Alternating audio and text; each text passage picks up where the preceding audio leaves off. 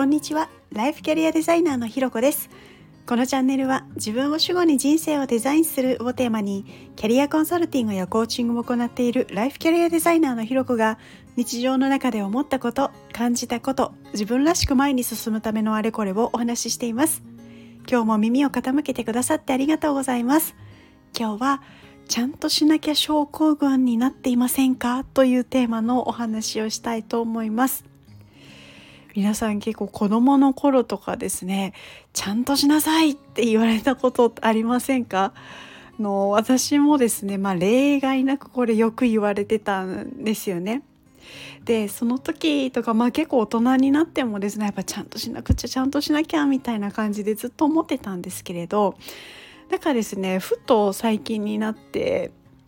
こう改めてそのちゃんとするってなんだろうみたいなのを考えてみたことがあってでその時2つの疑問が浮かんだんですよね。でやっぱり1つ目は今のその「ちゃんとしなさい」の「ちゃんと」って何なんだろうっていうのと2つ目が「ちゃんとしなかったらどうなるんだ」っていうことだったんですね。で、まあ、あのそれぞれにはあの一つずつ私なりのその、まあ、結論というかあの考えがあるのでそれを今日お伝えできればななんていうふうに思うんですけれど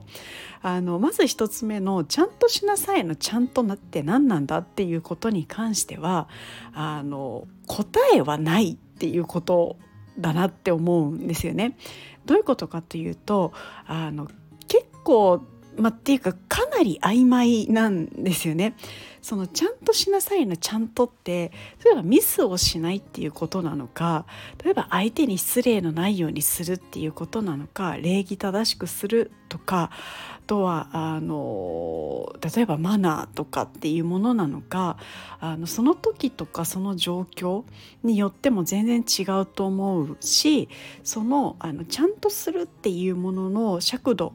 まあ、あの物差しみたいなものもこう人によって全然違うなっていう思うんですよ。で例えばこうマナーを一つあのテーブルマナーとかですよね。食事する時のマナーとか一つをとってもですねあの日本では当たり前のことが海外に行くと全然そうじゃなかったりとか本当なんか国が変われば全然違うでそこまでこうスケールが大きい話じゃなくてもやっぱり家庭が違うとちょっと違うマナーがあったりとかってするじゃないですか。なのでこの「ちゃんとしなきゃ」の「ちゃんと」って実はあのそれこそちゃんとした定義がない 本当曖昧なものでしかないっていうことだなっていうのを思っています。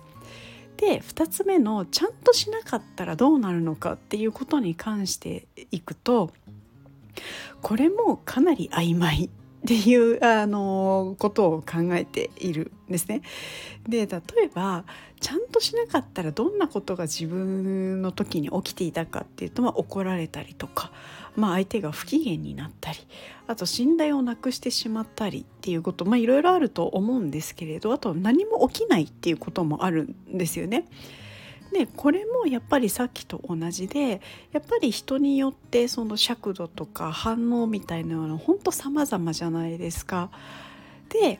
ここに関してはなのでやっぱりそのじゃあちゃんとしなかった時に相手ではなくて自分がどうかっていう方がむしろ気にした方がいいんじゃないかっていうことも思うんですよ。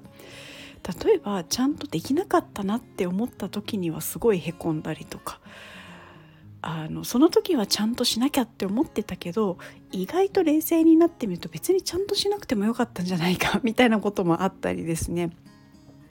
なのであの、まあ、その2つから思ったこと考えたことっていうのはこうどういうことかというともう本当曖昧であのそのちゃんとしなかったらどうなるかみたいな結果のところも相当曖昧なのであの使いやすいは使いやすい言葉だなと思うんですよね。具体的にこれだあれだではないので本当にあのなんとなく不安みたいな感じですごいちゃんとしなさいっていうとななんかこうシャキッとするみたいな曖昧な表現だからこう使いやすい。けど相当曖昧で具体性がない分どこまでやったらいいかも分かんなかったりとかあと例えば周りからちゃんとしてるって思われていても本人が納得してなかったりするっていうこともあるのでやっぱりその尺度っていうのは自分の中で持っていたりするのが大事なんだろうななんていうことを思いました。なのでこうそれに気づいてからですねこうちゃんとしなきゃっていう風な考えが私の頭の中に浮かんだ時には一旦ちょっと立ち止まってみてですねこの場合のちゃんとって何なんだっていうのを自分の中であのきちんと内容を具体的にしてからタスクとかに取り組むようにするんですね。